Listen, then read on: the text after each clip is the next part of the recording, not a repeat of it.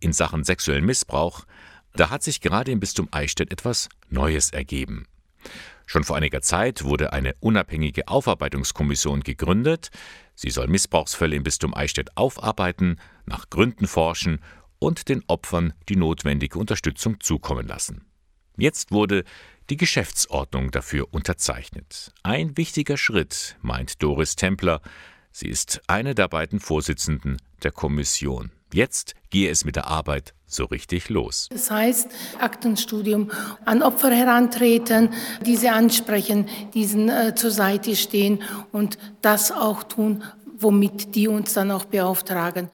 Die Kommission ist sich ihrer Verantwortung bewusst, vor allem der Opfer gegenüber. Das ist uns ein aller, allerhöchstes Anliegen. Dazu gehört natürlich auch das entsprechende Fingerspitzengefühl, die Empathie, für diese Menschen ja, und den Rahmen schaffen, dass sie sich erlauben, aus ihrem Schneckenhaus herauszukommen, dass sie erlauben, das auch gut zu tun äh, und wir sie erreichen. Und dabei wird man ehrlich sein. Schmerzhaft ehrlich, meint Ihr Vorstandskollege Peter Grimm. Schmerzhaft ehrlich heißt, dass es natürlich bedeutet, wir werden wenn wir äh, aus dem Aktenstudium oder aus dem Verhalten oder den Rückmeldungen der Opfer in irgendeiner Form äh, etwas hören, dass wir das natürlich zur Sprache bringen.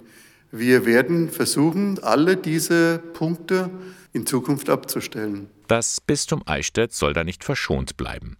Gut so, meint Bischof Gregor Maria Hanke, denn er ist der Aufarbeitungskommission dankbar für ihre Arbeit. Zunächst einmal äh, sehe ich in der Aufarbeitungskommission ganz konkret die Anwaltschaft für die Betroffenen und vor allem soll die Aufarbeitungskommission ein Raum sein, in dem Betroffene, die sich noch nicht zu Wort gemeldet haben oder es nicht wagten, sich zu Wort zu melden, Gehör finden, einen geschützten Raum, in dem sie sich eröffnen können. Das würde ich sehr begrüßen. Nun also wurde die Geschäftsordnung unterzeichnet. Damit kommt in zwei Richtungen etwas in Gang.